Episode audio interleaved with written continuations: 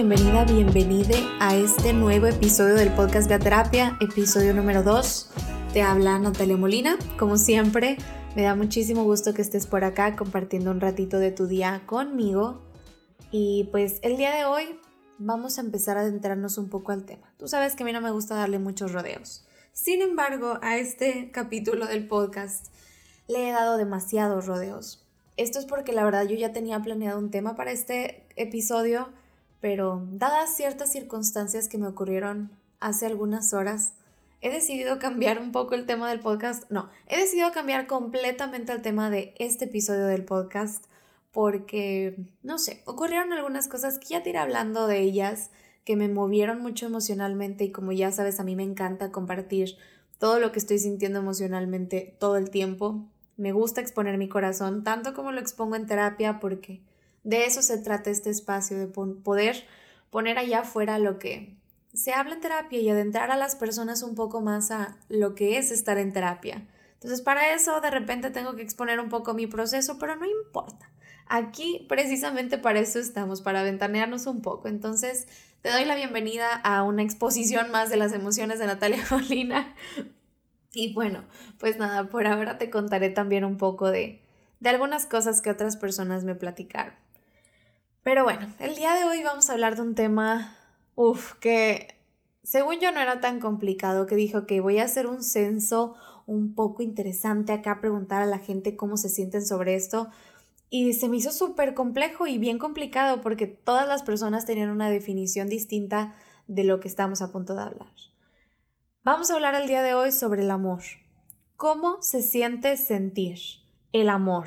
Qué cosa tan complicada cómo se siente el amor, cómo se vive el amor, qué es el amor, existe el amor, no existe el amor. Hay muchos cuestionamientos detrás de todo esto que pues ya nos iremos planteando poco a poco.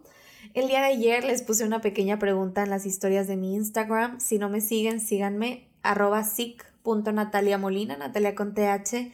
Ahí todo el tiempo estamos haciendo dinámicas. Y el día de ayer les pregunté que cómo se sentía el amor para ustedes. Entonces, Hubo unas respuestas que me movieron mucho, hubo otras tantas con las que me identifiqué mucho, hubo respuestas muy nuevas y pues hoy te voy a platicar un poco pues de mi experiencia con el amor, de la experiencia como terapeuta que hay con el amor, que pues viéndolo desde acá afuera, cómo mis pacientes lo han sobrellevado de alguna forma, cómo mi familia, mis amigos, mis amigas lo han manejado de alguna forma, porque creo que son emociones que todas las personas necesitamos poner en la mesa y a veces se nos olvida.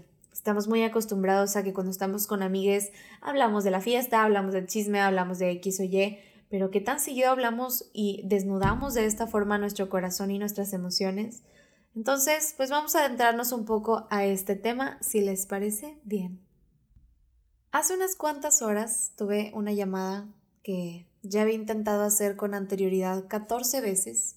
Hasta la versión número 15 no me salió bien por X o Y razón, no me voy a entrar tampoco a cosas tan profundas, pero fue una llamada a alguien a quien he amado desde hace mucho tiempo, a quien todavía amo y a quien estoy muy segura que voy a seguir amando por un buen tiempo o una buena vida, no lo sé.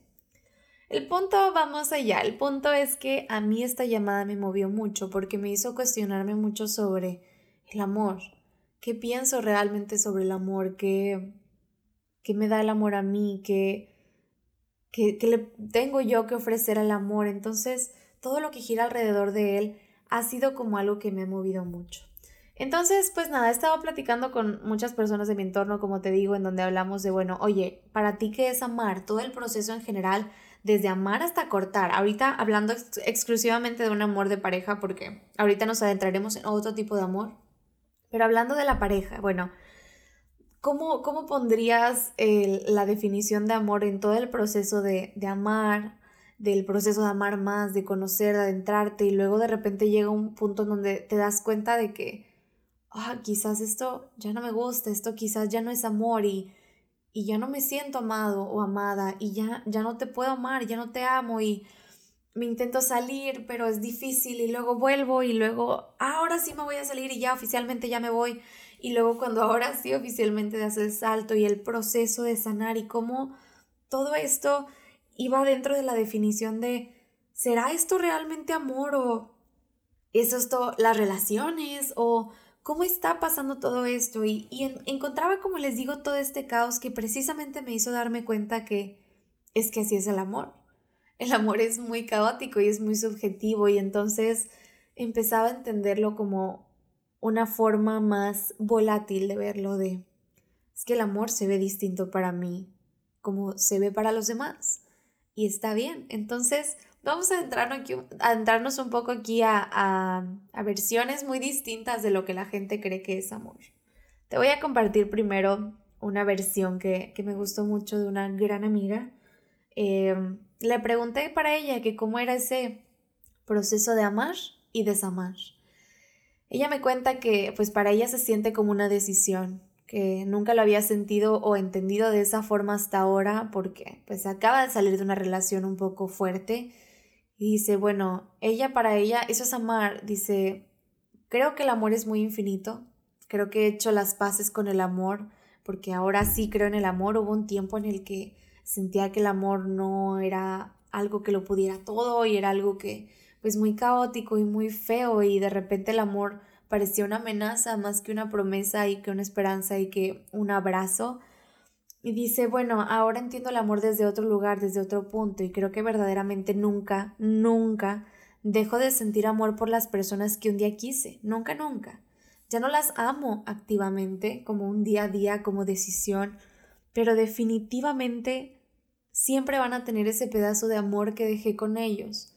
Y entonces me identifiqué mucho con ella porque justo en esta llamada que había tenido hace rato, pues hablaba con esta persona y le decía, bueno, es que de alguna forma siento mucho odio hacia ti porque me hiciste cosas que me lastimaron mucho y no puedo creer que me hayas hecho todo esto y realmente esto me movió y me lastimó y me arrastró y me desgarró. Pero te quiero más de todo lo que me es posible odiarte. Y vaya que siento que te odio. Pero ese amor que te tengo realmente siempre queda un 1% más arriba que cualquier odio que te pueda poner, cualquier odio que te pueda aventar, cualquier odio que puedas sentir. Y entonces hablábamos de, bueno, entonces es una decisión, no es una decisión. Y mi amiga dice, sí, para mí sí es activamente una decisión. Creo que vi suficientes cosas físicas, tangibles, que pasaron frente a mis ojos, que solamente un día dije, ya hasta aquí llegó, empaco mi corazón y me lo llevo y decido irme. Ya no lo podía sostener y ya no podía permitirme seguirlo amando. Y a ella se le dificultaba mucho como ponerlo en palabras, pero creo que al menos yo y sé que muchos de ustedes van a entender ese sentimiento de de hasta aquí llegamos y de hasta aquí pues sí, sí te amo, pero ya no puedo seguir amándote, ya no puedo continuar perpetuando este amor que estoy poniendo en la mesa porque de repente se volvió demasiado pesado para sostener. Y eso no hace menos valioso el amor que anteriormente se le ha entregado a esa persona. Y entonces hizo mucho clic con lo que yo le había dicho a esta otra persona en la llamada de, bueno, es que, pues sí, te he amado todo este tiempo, pero solo llegó un momento en el que era demasiado, pues, unbearable, ya no podía aguantarlo, ya era insoportable. Y eso no me hacía amarte más, y todo el enojo que siento por la frustración que representa el ya no poder estar contigo no se compara a la cantidad de amor que te pude tener. Y entonces en esto de, bueno, ok, lo decidí, pero no lo decidí, entonces sí, entonces no. Y ahí estamos constantemente como en un loop de siempre sí, siempre no. Y entonces veía una frase de, de Julio Cortázar que a mí me parece muy linda y es una de las frases que más cambió mi percepción del amor porque, pues sí, a veces creo que es una decisión. Pero en Rayuela, Julio Cortázar dice, como si se pudiese elegir en el amor, como si no fuera un rayo que te parte los huesos y te dejas taqueado a la mitad del patio. Dios mío, esa frase a mí me ha movido como, como un huracán porque digo, es que sí, activamente decido amar a ciertas personas, pero ha habido veces en las que solamente de repente estoy con una persona y llega ese rayo que me parte los huesos y me doy cuenta que amo a la persona que tengo al lado de mí. Y a veces ese darme cuenta me ha hecho llorar y llorar al lado de esa persona y voltearlo a ver y decirle, estoy muy enamorada de ti. Y a veces ha salido bien y a veces ha salido muy mal, pero estaba ese rayo y... ¿Y cómo decides eso? O sea, ¿cómo decides que el amor te parte en dos de repente, te electrocute o no? Y es que ahí viene, bueno, entonces era enamoramiento o era amor. Y esta como ambivalencia entre lo que realmente es el amor precisamente me ha llevado a encontrar definiciones más claras del amor. Es que el amor es tan personal. Las definiciones que tenemos de amor son tan propias porque de nuevo, pues no importa cuánto cuánto te odie, cuánto te he imaginado, cuánto esto, cuánto el otro, porque al final del día el amor que siento es muy personal. Y mi definición de amor no tiene por qué ser la misma que la de otra persona. Porque a lo mejor para mí el amor lo puede todo.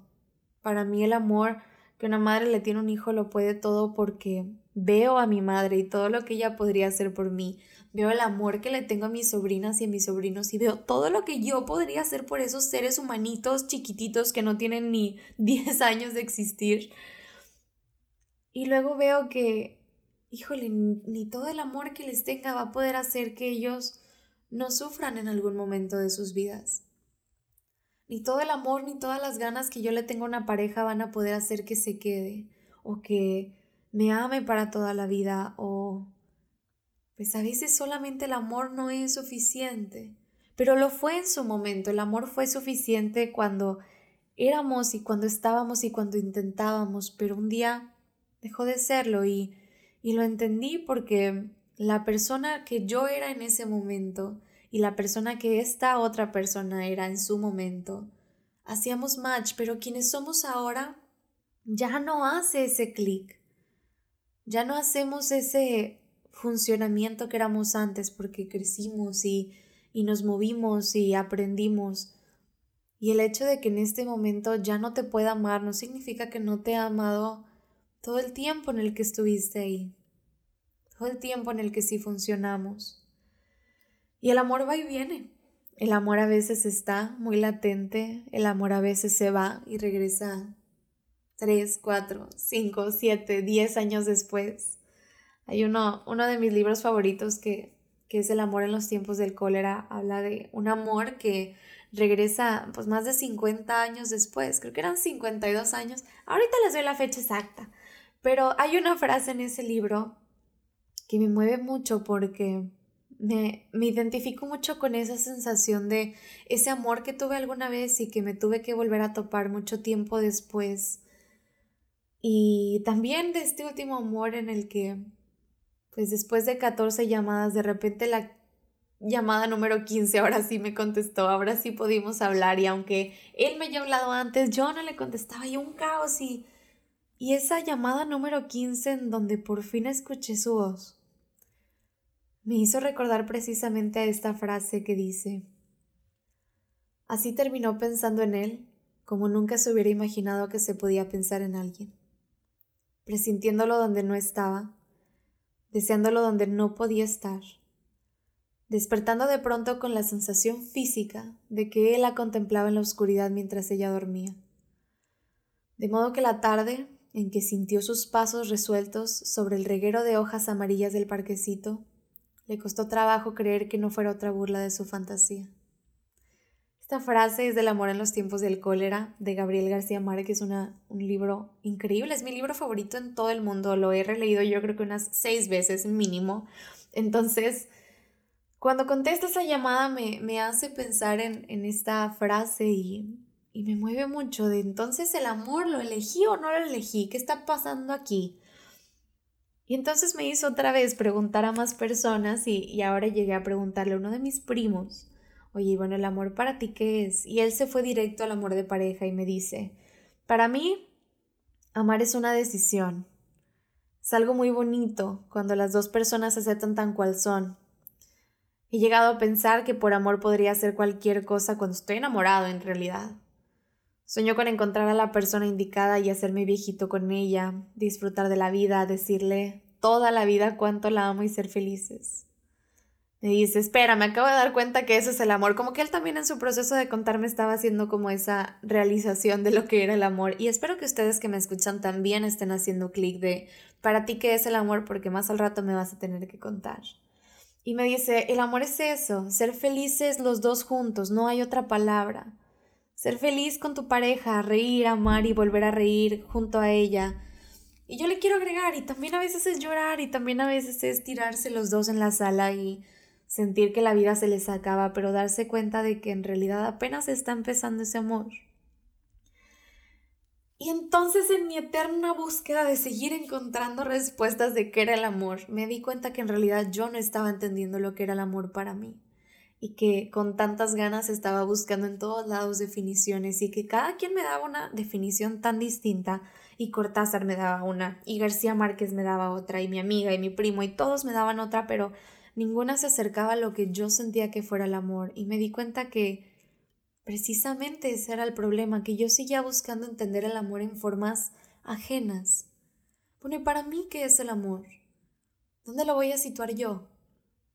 ¿Cómo demuestro yo el amor? ¿Cómo me gusta que me demuestren el amor? Y, y vienen acá pues todos los, los lenguajes del amor, que en realidad son pues muchísimos. Y entonces estos cinco lenguajes, al final de cuentas, nos permiten como identificar en otras personas Em, cómo nos están amando y lo hace menos complicado. Que están pues las palabras que son afecto, felicitaciones y luego el tiempo de calidad cuando estás con una persona, los regalos es el tercero, eh, actos de servicio de bueno te ayudo, hacemos esto, movemos esto, el contacto físico y había tantas formas de amar y y ni siquiera en esos lenguajes del amor me sentía tan identificada porque decía, bueno, es que yo siento todo y hay días en los que no siento nada y encontré que el amor también, pues a veces no está en sintonía, a veces el amor es confuso y el amor es... No entiendo realmente si esto que siento es amor, porque antes no conocía el amor. ¿Cómo sé que ahora esto sí lo es? Y, y el amor te arrastra y buscamos palabras en el diccionario y es bueno el sentimiento de vivo afecto e inclinación hacia una persona o cosa que, a la que se le desea todo lo bueno. Me encanta esa frase, a la que se le desea todo lo bueno. Dije, bueno, y realmente el amor desea todo lo bueno porque yo le acabo de hablar a alguien para decirle que lo odio mucho. Aunque quiera que toda su vida esté bien, a ver, no, yo me sigo sintiendo de esta forma hacia ti. Y luego digo, bueno, pero pues sí, como quiera le deseo muchas cosas buenas, pero también digo, oh, es que no se merece esas cosas buenas, pero Dios mío, lo quiero mucho más de lo que lo podría odiar. Entonces, ahí estoy, peleándome y estira y afloja y entonces la definición del amor de repente se tornó otra. De repente, el amor tomó una forma demasiado auténtica y demasiado distinta en donde dependía de la persona en la que lo estabas viendo, la forma era la que tornaba, porque el amor que mi madre siente hacia mí y que yo siento hacia ella es muy distinta a la que siento hacia mi papá y es completamente diferente a la que siento a mis hermanos y a las que ellos sienten a sus esposas y a las que todos sentimos a esos hijos que ellos tienen. Y el amor que veo que tiene mi mejor amiga hacia mí, que digo, es que el amor que ella me tiene me ha curado todas las heridas, me ha ayudado a salir desde el fondo y me ha ayudado a sostenerme en el piso cuando estoy en la cima. Ese amor lo puede todo. Y luego veo al amor fracasar cuando veo que no funciona mi relación. Y veo al amor fracasar cuando veo que la persona que amo está con alguien más. Y veo el amor fracasar cuando veo que una pareja se divorcia. Y luego entiendo que esas cosas también se hacen por amor. Que a veces la relación ya no se puede seguir por amor propio y que a veces una pareja ya no puede seguir por el amor que le tienen a sus hijos y porque saben que no pueden seguir con esta línea de toxicidad y de peleas porque los aman y ya no quieren verlos sufrir y ya no quieren verlos verlos pelear. Y entonces el amor toma formas bien sutiles, en donde a veces me siento amada por la persona que me sonríe en el súper y a veces me siento amada por mi mascota cuando viene a saludarme cuando estoy sola en la casa. Y a veces siento mucho amor propio cuando voy manejando y escucho música. Y a veces siento mucho amor cuando le vuelvo a hablar a esta persona y le digo, ¿sabes qué? Es que, pues a pesar de todo, te sigo amando.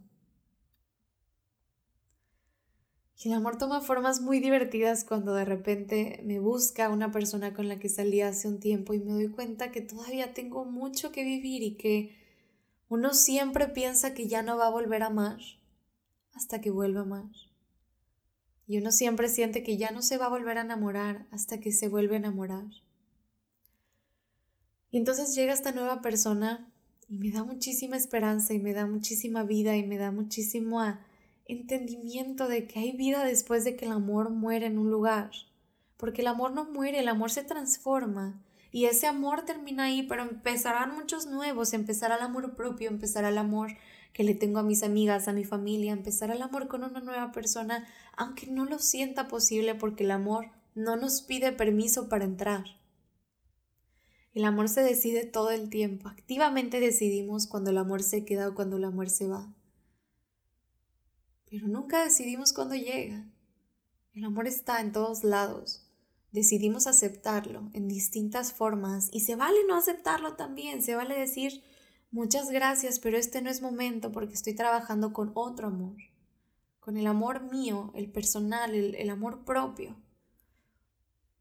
Porque estoy todavía con otro amor y no me siento en, en el momento para recibir este nuevo. Y entonces me di cuenta de eso, que así de caótico como escuchaste este nuevo episodio en donde hablamos del amor en todas sus formas, pues el amor toma formas muy distintas dependiendo de los ojos que lo están viendo. Y depende en nosotros con qué ojos vamos a ver al amor. Quiero que me cuentes tú, ¿con qué ojos ves al amor? ¿Cómo lo vas a ver? ¿Cuántos tipos de amor conoces? ¿Cuándo te has sentido amado o amada? ¿Por quién? ¿Cuál fue el primer amor que conociste? ¿Cuál fue el más reciente? ¿Cuál te ha hecho más daño? ¿Cuál te ha hecho más feliz? Y quiero que busques a esas personas que amas. Diles que las amas. El amor no dura para siempre. Al menos no en la misma forma. El amor cambia. A veces amamos muy cerquita, a veces amamos a la distancia, pero siempre hay que aprovecharlas ambas. Si tienes amor al que puedas agradecer hoy, agradecelo. Y da todo el amor que te corresponde a ti también dar, siempre viendo primero por el amor propio, porque aquí no dejamos esto de lado jamás. Pero que no te dé miedo ese amor. El amor va y viene, el amor no termina de crearse. Para cerrar te voy a dejar una frase de una película que me encanta y que justo me dijo alguna vez alguno de esos amores que tuve. El amor es la única cosa que somos capaces de percibir que trasciende dimensiones de tiempo y espacio. Tal vez deberíamos de confiar en eso, aunque no lo podamos entender. Muchas gracias por haberme dicho esta frase. Espero que a ti también algún día te mueva tanto como me ha movido a mí. Así que espero que puedas llegar a mis redes sociales y me cuentes un poco de qué es el amor para ti, porque yo ya te acabo de dejar aquí mi corazón plasmado, porque pues así es esto. En terapia siempre dejamos todas nuestras emociones y a mí me encanta exponerlas porque creo que debemos de hablarlas sin tanto miedo. Aquí no vamos a juzgarte la percepción que tienes del amor y espero que tú no juzgues las mías, porque para eso estamos, para poder escucharnos y, y procesar las emociones juntos, sin tanto miedo, con suficiente espacio. Así que sígueme en todas mis redes sociales. En Instagram me encuentras como arroba Molina, Natalia con TH. Me encuentras igual en Facebook. Me puedes buscar en Twitter como Natalia Molina C, Natalia con TH. Y pues por allá nos estaremos escuchando. Recuerda que este podcast lo puedes escuchar aquí en YouTube, en Apple Podcasts. Y pues nada, vamos a seguir viendo qué es el amor porque, como te diste cuenta, no encontré muchas respuestas y no estoy segura de encontrarlas porque el amor es tan cambiante como las personas. que pues me emociona seguir en esta vida para poder entender qué más tiene el amor para dar. Espero tú también te quedes para poder descubrirlo y que me lo puedas contar. Nos vemos entonces pronto. Muchas gracias por acompañarme hasta acá y pues seguir escuchando. Bye.